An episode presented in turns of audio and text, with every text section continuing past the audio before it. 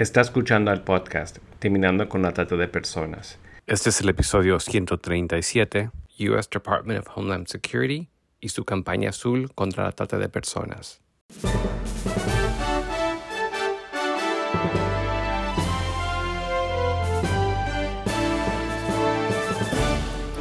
Bienvenido al podcast Terminando con la Trata de Personas. Mi nombre es Gilbert Contreras y mi nombre es Virginia Contreras. A través de nuestros episodios, que se emitirán cada dos semanas, buscaremos empoderarlo a usted con herramientas para estudiar el asunto, ser una voz y hacer una diferencia para terminar con la trata de personas. Estamos en comunicación en esta tarde con Diego Luque, especialista de campañas del Departamento de Homeland Security de los Estados Unidos. Buenas tardes, Diego. Buenas tardes, muchas gracias por tenerme hoy acá. Gracias por la oportunidad. Estamos realmente agradecidos a toda la oficina por la oportunidad que nos brindan de poder dialogar contigo específicamente acerca de la campaña azul contra la trata y todos los recursos que ofrecen. En este podcast buscamos educar al público en general respecto a todo lo concerniente a estas temáticas. Por eso, si te parece bien, nos gustaría comenzar preguntándote cuál es la definición del delito de trata de personas. La trata de personas se puede definir como el uso de la fuerza, el fraude o la coerción para obtener mano de obra o un acto sexual comercial. Eh, al menos uno de estos elementos debe estar presente para que sea un caso de trata de personas, pero también la ley federal dice que si un menor de 18 años está participando en un acto sexual comercial, automáticamente son considerados víctimas de la trata de personas según la ley federal. Eh, no existe tal cosa como una prostituta si son menores de 18 años. El fraude forzado, la coerción, no tienen que estar presentes para que sean considerados una víctima de trata de personas. Solo porque son menores de 18 años, automáticamente son consideradas víctimas de trata. Diego, ¿podrías darnos algunos ejemplos de trata de personas? Yo creo que usando esos tres elementos de la fuerza, el fraude y la coerción, podemos ver un poco más cómo son los casos de trata de personas. Entonces, usando la fuerza, claro, eso va a ser un, tratero usando daño físico, eh, amenazas graves de daño también, confinamiento, para poder obtener un, laboro o un acto sexual comercial. Este, una víctima no siempre este, va a ser forzada, en verdad. Hay algunas veces que un tratante sí les va a dar un poco de dinero o diferentes, este, puede ser objetos de lujo. Entonces sí vemos que eso pasa, pero con un traficante que está usando la fuerza, es más probable que van a usar la violencia para obtener ese laboro o obtener un acto sexual. Eh, también vemos dos tipos de, tú sabes, de traficantes, de diferentes casos usando el fraude. Uno es promesas falsas de amor, y esto vemos un montón de veces, hasta eh, esposos, esposas que están usando su, su matrimonio para obtener este tipo de dinero estas falsas promesas de amor, eh, los que llamamos acá en el human trafficking, eh, en el mundo acá de trata de personas, referimos a este tipo de individuo como eh, trateros Romeo.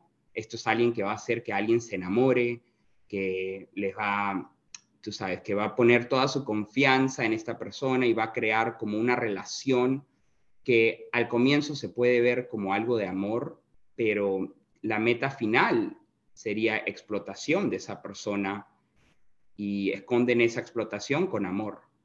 La segunda eh, cosa de fraude que estamos viendo acá en Estados Unidos es las falsas promesas sobre un buen trabajo. Mm. Vemos un montón de veces casos eh, que se esconden bajo siendo un trabajo legítimo, eh, usan formas de W9 que personas firman para obtener sus datos personales como su dirección eh, pueden poner eh, relaciones cercanas en estos tipos de formas. Entonces están escondiendo sus, esta trata de personas con trabajos legítimos, trabajos como modelaje, trabajos como de influencers, usando plataformas digitales como OnlyFans y Fansly, eh, moviendo a un mundo más digital. Estamos viendo estos tipos de casos y tipos de eh, explotaciones, en verdad, viniendo a la luz por las eh, plataformas sociales. Um, ese es otro tipo de, fraude que estamos viendo y se está, la trata de personas, en verdad, está evolucionando a una plataforma digital donde más fácil se pueden esconder, pueden usar eh, fotos falsas, pueden usar eh, las eh, direcciones de IP, pueden esconder sus conexiones electrónicas. Y eso es lo que estamos viendo ahorita. Pero la trata de personas en verdad se puede um, evolucionar en diferentes maneras, se puede, dependiendo en, la víctima, dependiendo en el caso, la trata de personas se puede ver diferentemente. ¿Cuál es la diferencia entre el tráfico ilícito de migrantes y la trata de personas? Porque también hay mucha confusión en esto. El tráfico de personas se caracteriza por el transporte y la trata de personas se caracteriza por la explotación.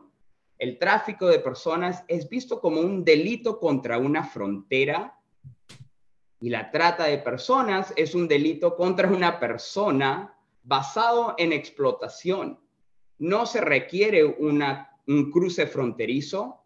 Al comparación, el tráfico de personas sí requiere un fronterizo porque es un delito contra una frontera.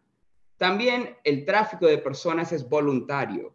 Ha habido un tipo de arreglo con un coyote, de repente, por ejemplo, un smuggler, para poder llevar a esa persona ilegalmente a otro país. Ha habido un cruce de frontera ilegal pero la persona que está cruzando sabe que está entrando ilegalmente a otro país y ha hecho un tipo de acuerdo con alguien para guiarlos a ese, al otro país. La trata de personas es un crimen involuntario, eh, basado en fuerza, fraude o coerción. La persona no tiene en verdad eh, el dicho para salir de su situación. Um, están ahí forzados a hacer, tú sabes, un acto laboral o un acto sexual, en verdad no tienen la, la opinión o la decisión para salir de su situación un montón de veces. ¿Hay momentos o tal vez casos específicos en que un tráfico ilícito de migrantes puede terminar siendo un caso de trata de personas? Sí, definitivamente. Hemos visto también, hay veces que cuando trafican una persona a los Estados Unidos, hemos visto que esos traficantes, cuando llegan ya a los Estados Unidos, después le dicen a esta persona que han ayudado a cruzar la frontera que ahora les deben, tú sabes, un cierto dinero por su viaje. Y esto es en adición a lo que esa persona ya ha pagado a un coyote o un traficante estamos viendo que los precios para que sean traficados a otro país están como en 10 mil dólares, subiendo un montón de veces. Inmigrantes dan todos sus dineros para poder eh, entrar al país. Este, y cuando entran, el traficante les hace pagar más dinero y claro, un montón de veces esta persona ya no tienen ese dinero porque ya han dado todo para llegar al país. Y usan ese tipo de situación para coger más que todo actos laborales, el, algo que llamamos acá en Estados Unidos debt bondage. Eso es pagando una deuda que no fue parte de, de este, del tratado, de lo, que, del agreement que habían hecho. Y ahí, cuando ya estás empezando a, a, dar, like, oh, me debes más dinero, estás forzando, estás defraudando, a esta persona para ahora laboral por ti. Y una manera que están haciendo esto en verdad es por la coerción. Están tomando los documentos de esta gente que ayudan a cruzar, se toman los documentos y después empiezan las amenazas de arresto, empiezan las amenazas de eh, deportación. Entonces, cuando vienen esas amenazas para, para hacer esta gente trabajar o cometer actos sexuales que no quieren hacer, cuando empieza esa coerción, ahí automáticamente se considera ahora un caso de trata de personas, cuando involucramos uno de esos elementos de fuerza, fraude o coerción. Y todo se inició por una esclavitud de deudas. Correcto, sí, el debt bondage, sí. Pero hay un perfil de víctima de trata. En verdad no hay un solo perfil para una víctima. Eh, tú sabes, esto es un crimen global que afecta a personas por todo el país, por todo el mundo. Las víctimas de la trata y estos números también pueden, dicen que en verdad no hay un perfil, pueden ser de cualquier edad, raza, identidad de género o nacionalidad, eh, pueden provenir también de cualquier grupo socioeconómico. Esto no es un crimen que le pasa a los pobres.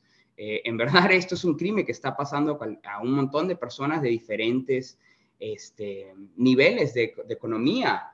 Este, pero una cosa común entre víctimas de trata son los factores de vulnerabilidad eh, de la trata de personas. Y esto puede incluir una persona que está sufriendo con adicciones, puede ser personas que de repente no tienen un hogar. Este, entonces son estas vulnerabilidades que personas pueden tener y, y, varían. Tú sabes, personas tienen diferentes vulnerabilidades que puede ser más fácil que entren a un mundo de trata de personas. Este, y los traficantes están tratando de encontrar esas vulnerabilidades en la gente y en verdad se muestra cómo están tratando de eh, de coger más víctimas.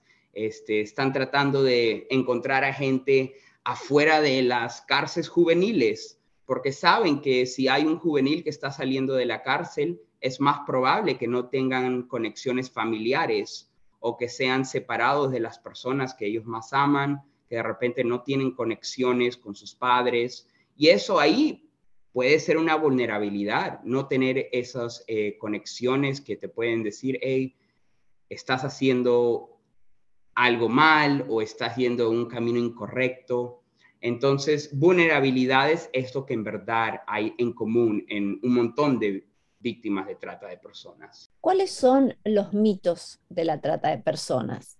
Sí, desafortunadamente hay conceptos erróneos que difunden información falsa sobre la trata de personas. Estos mitos en verdad son perjudicial para una, un tipo de programa de educación.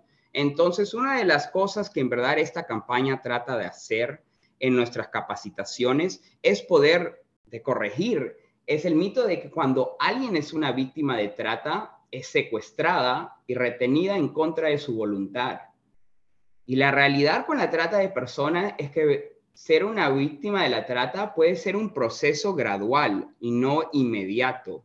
Eh, un montón de como personas ven la trata de personas es lo que ven en películas, eh, películas como la, de Liam Neeson, el Taken, eh, e, esas versiones dramáticas que ven sobre la trata de personas identifican el crimen con eso, pero la realidad es que un tratero en verdad puede estar un montón de tiempo con esta víctima. Eh, tú sabes, ese, ese fraude, esas falsas promesas de amor, ahí están cogiendo la confianza de su próxima víctima. Entonces es un proceso de confianza que está tratando de hacer con esa víctima.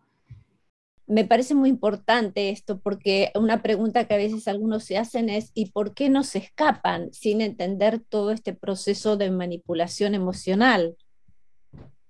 Sí, exactamente. Hay veces que víctimas no se consideran víctimas. Si una víctima está siendo explotada por su esposo, ella nunca va a creer que lo que le está pasando es trata de personas. Ella de repente puede creer que esto es una situación que su familia está yendo por ahorita y que está ayudando para hacer un poco de dinero pero la realidad es que está abajo de un tipo de fraude, de esas promesas falsas de amor. Entonces sí vemos un montón de veces que víctimas no se consideran víctimas, entonces, ¿para qué necesitan ayuda si no son víctimas en su mente? Otro mito que nos gusta hablar es que las personas jóvenes sujetas a la trata no van a la escuela.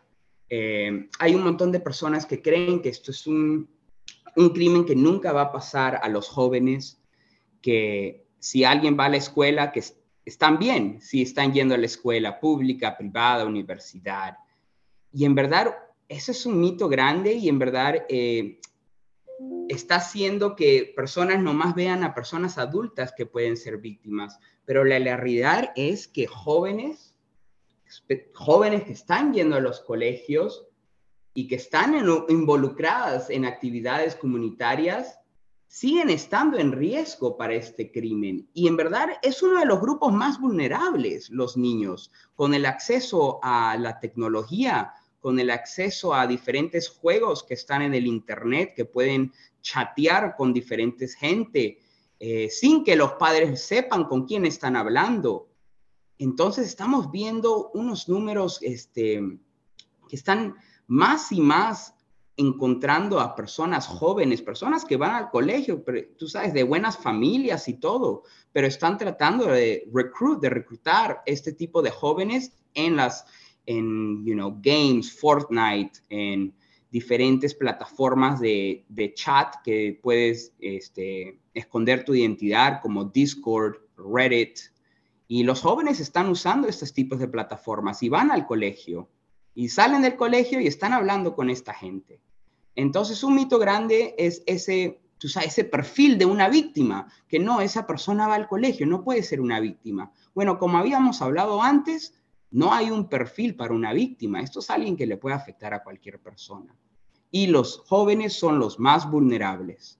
Un mito más, y con este podemos terminar con mitos. Eh, y sí quiero decir que hay diferentes mitos y tú sabes, los vamos a seguir escuchando. Entonces, por eso que estas campañas son tan importantes para poder decir lo que es la verdad sobre la trata de personas. Este último mito es que los tratantes escogen como víctimas a quienes no conocen, entonces diciendo que están encontrando gente que en verdad no conocen, que no tienen relación con quien las están conociendo en la calle o algo.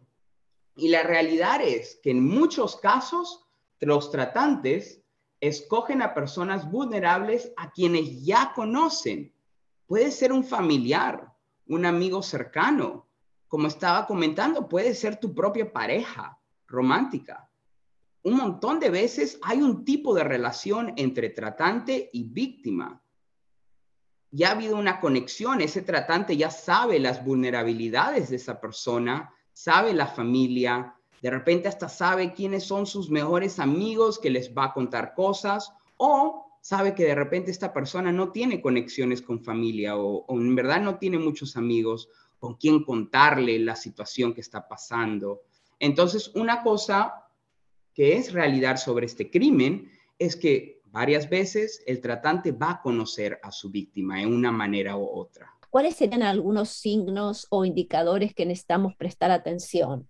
La cosa con indicadores es que el contexto sobre dónde estás viendo estos indicadores son bien importantes, porque la trata de personas, los indicadores, eh, por ejemplo, en un aeropuerto, se van a ver bien diferente de indicadores, dirás, eh, en una escuela, en una escuela pública, algo así.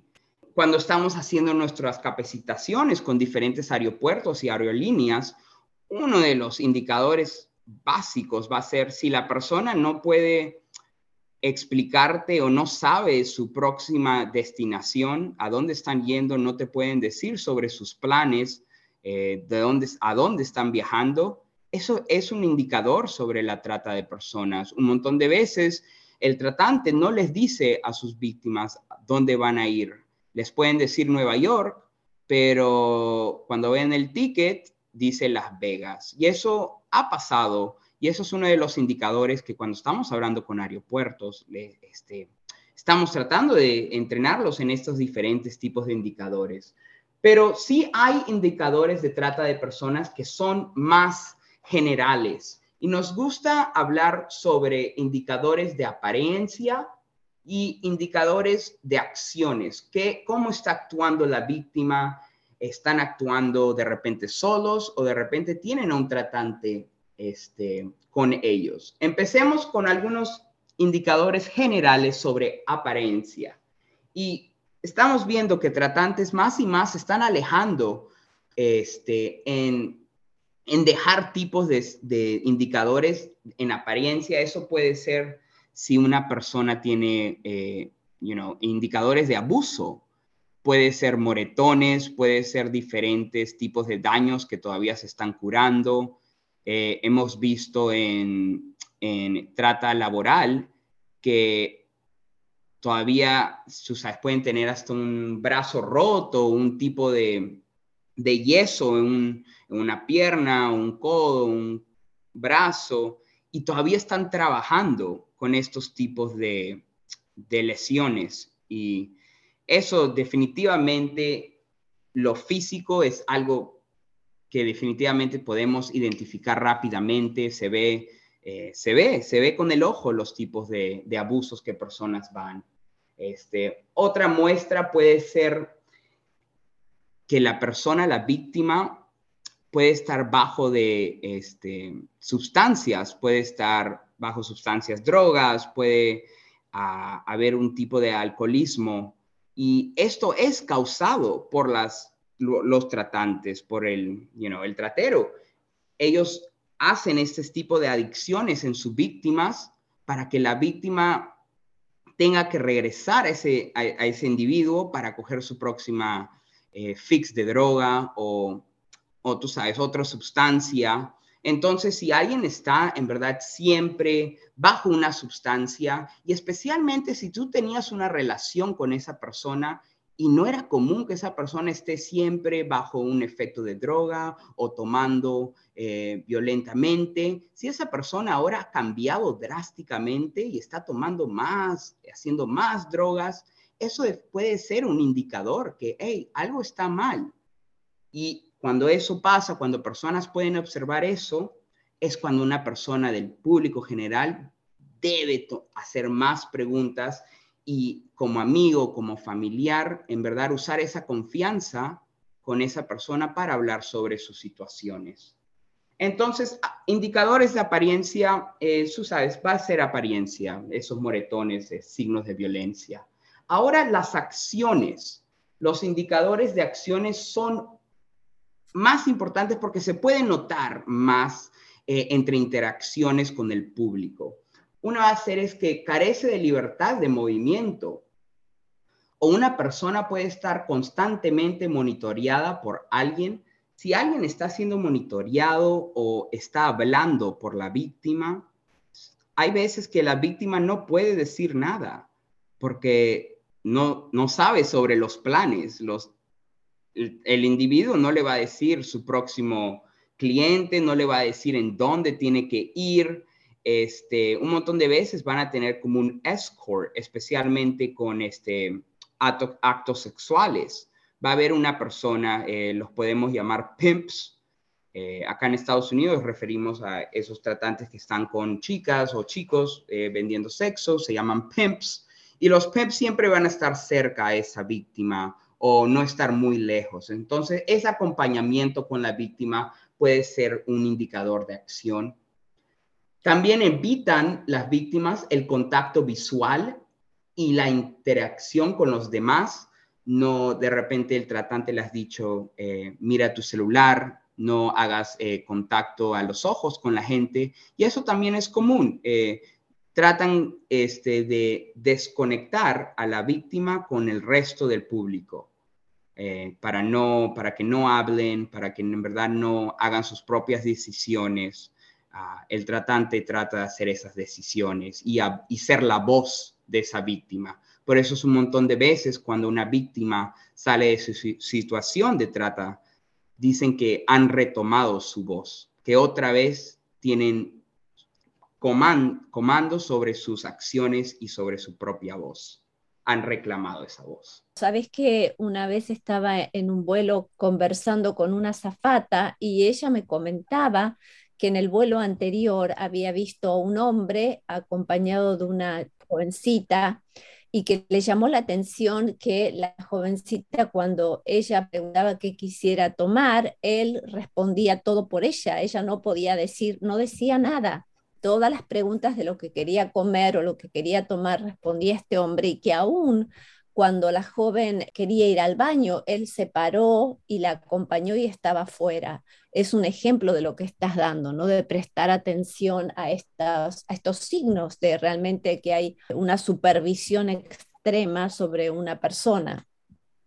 Correcto, ese monitoreo, estar afuera de los baños, este, sí, eso definitivamente es un indicador. Y hablando sobre eso, por eso es que nosotros tenemos un montón de alianzas con aeropuertos y aerolíneas y uno de los lugares donde usamos nuestros materiales eh, de, de, educación en aeropuertos los ponen un montón de veces adentro de los baños de mujeres y los baños de hombres por ese tipo de situación que están siendo monitoreadas la gente que son víctimas. Entonces, cuando van al baño, pueden ver este, esta información sobre la trata de personas. Entonces, esto es un, ejemplo y me imagino que vamos a hablar más sobre los materiales, pero quería decir ese ejemplo, que sí, están monitoreadas en el baño y por eso que esta campaña ha identificado que uno de los lugares donde debemos estar poniendo materiales de educación son en los baños de hombres y mujeres en sitios de transportación como aeropuertos y diferentes estaciones de bus y tren.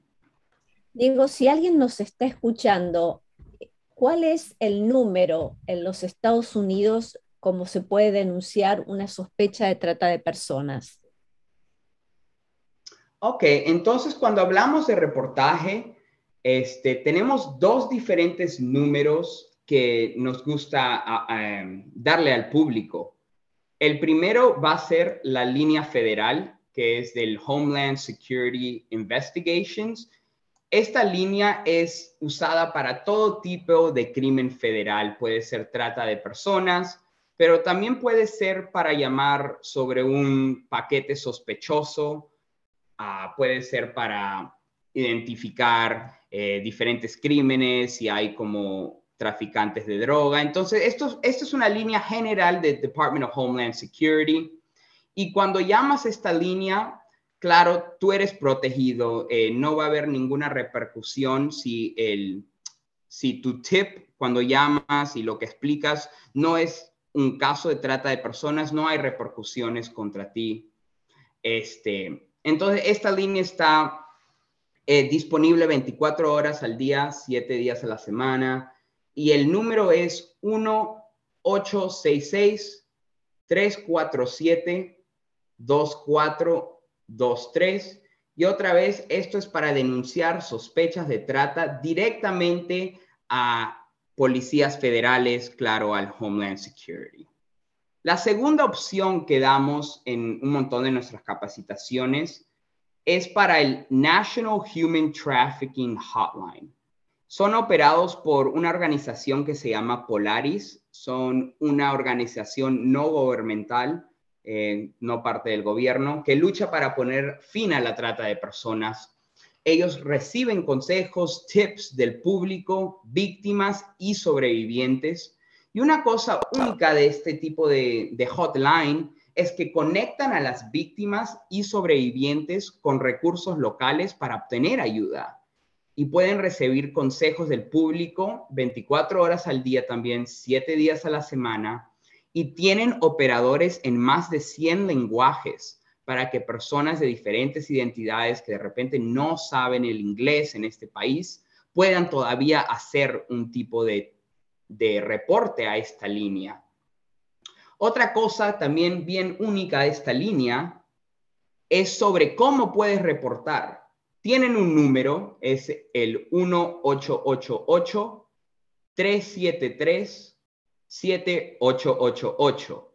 Pero eso es una manera nomás. Ellos también utilizan funciones de chat, tienen un número de texto, tienen formas en su página web y el página web es ese eh, nationalhumantraffickinghotline.org. Hay un montón de, eh, de maneras que puedes reportar con esta línea. Y una cosa que también es very única sobre esta tipo de línea, es que ellos no involucran a los policías si la víctima o el sobreviviente no quiere. Ponen las necesidades de la víctima y el sobreviviente primero tratan de estabilizar a la víctima, darle los recursos que necesita y cuando esté cómodo o cómoda la víctima para hablar con policías, para reportar sus casos, ahí involucran a la policía. En comparación, si estás llamando al Department of Homeland Security, inmediatamente estás involucrando a policías locales del estado y federal. Una cosa que también me gusta decir sobre el reportaje es que si estás reportando un caso que involucra a una persona menor de 18 años, automáticamente el Homeland Security y la línea de National Human Trafficking Hotline tienen que involucrar a los policías porque cualquier persona bajo de 18 años que está yendo por un tipo de eh, laboro forzado o está haciendo actos sexuales comerciales, tienen que involucrar a la policía porque son menores de 18 años y automáticamente son requeridos por ley federal reportar eso. Um, entonces, eso es una cosa también para saber cuando estás haciendo un reporte, un tip, a estas dos líneas, que si la persona tiene menor de 18 años, tenemos que involucrar a los policías. Diego, queremos que nos hables en qué consiste Blue Campaign, la campaña azul, cómo se puede implementar, qué recursos ofrecen y cómo conectarse con ustedes para todas estas capacitaciones. Sí, bueno, primero de todo, muchas gracias por darme este espacio para hablar un poco más sobre la trata y qué estamos haciendo para combatirla y en verdad lo que nosotros, nuestro focus es en educación. Somos una campaña de sensibilización, sensibilización pública dirigida a proporcionar capacitaciones y materiales de sensibilización a partners, que son alianzas, y más que todo al público en general, para poder combatir eficazmente la trata de personas en todas sus formas. Nosotros tenemos diferentes asociaciones con socios de la policía, diferentes industrias como las, eh, trabajando en la industria de aviación, trabajamos un montón con hoteles, restaurantes, eh, policías de universidades, policías federales, policías estatales. Y nos concentramos en dos cosas cuando estamos trabajando con estos socios. Y eso es dar información sobre cómo reconocer y responder a los indicadores de la trata y finalmente cómo reportar adecuadamente los posibles casos. Un montón de veces para en verdad prevenir este crimen, todo empieza con educación. Y nosotros vimos que no hay mucha educación sobre este crimen de trata de personas y como hemos escuchado, hay un montón de mitos sobre este crimen ¿Y cómo vamos a seguir adelante? ¿Cómo vamos a poder en verdad combatir algo que personas no están entendiendo lo que es? Entonces, esta campaña en verdad está concentrada en poder decirle al género público de los Estados Unidos que, hey, esta es la trata de personas y se está manifestando en un montón de diferentes maneras. Y esto es cómo lo podemos combatir juntos y todo empieza con educación. Entonces, en ese punto de educación, nosotros hemos hecho un montón de diferentes recursos y materiales eh, para el género en público que pueden usar para en sus propias comunidades, en sus trabajos. Y nosotros trabajamos bien cercanamente con componentes de Homeland Security para crear este tipo de capacitaciones. Eh, también usamos un montón de sobrevivientes de la trata de personas que ahora son como nuestros consultores, nuestros consultants, que nos ayudan en crear materiales, que nos ayudan en crear capacitaciones que puedan ser lo más, eh, que sean reales, que en verdad puedan ayudar a la gente. Entonces, todos los materiales que nosotros tenemos eh, son hechos con información de personas que están on the ground, como nos gusta decir, que están directamente involucrados en el crimen o que han vivido por el crimen o son expertos en un tipo de, este, de fase de este tipo de, crimen.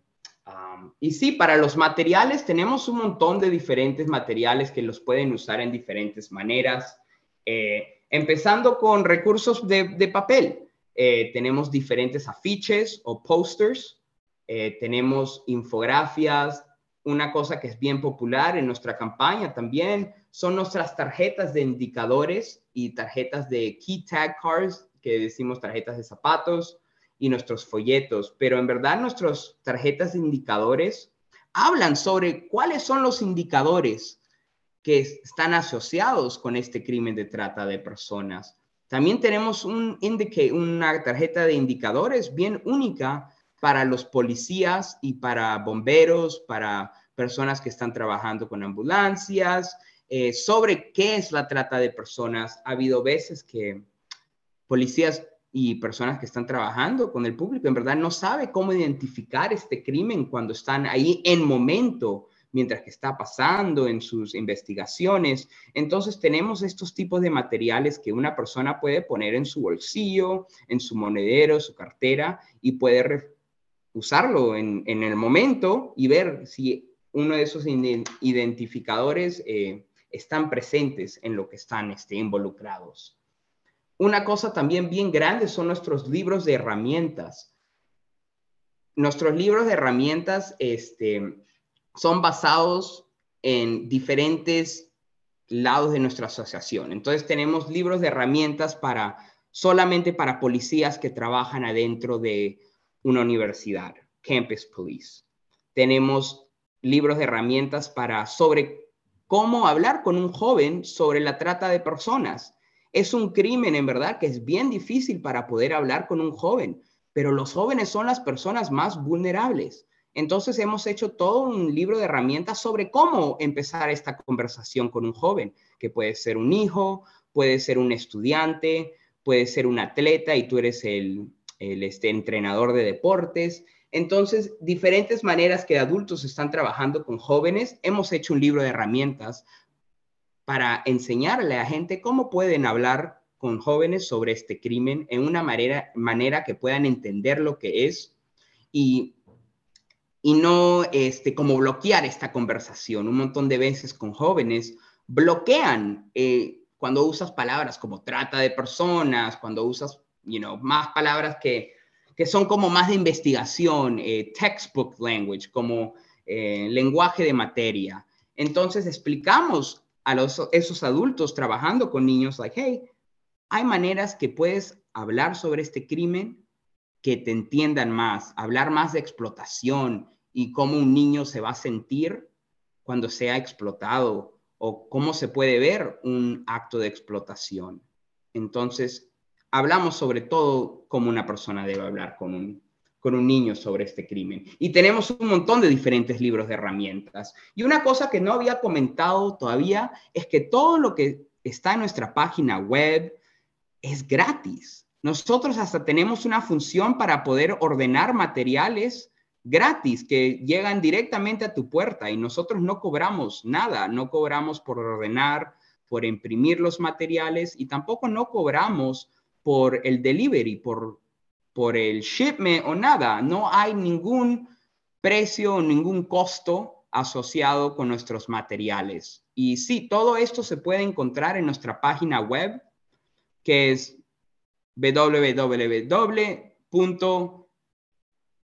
DHS Blue Campaign. Y en verdad, lo más fácil hacer es ir a Google y poner DHS Blue Campaign y somos el primero que van a ver. Pero ahí en nuestra página web pueden acceder todos nuestros materiales, nuestros videos de información. También tenemos variedades de diferentes entrenamientos digitales que personas pueden tomar gratis y les y ahí una manera virtualmente para poder este you saber lo que sabes de, para poder hacer tus propios exámenes de qué tanto sabes de la trata de personas.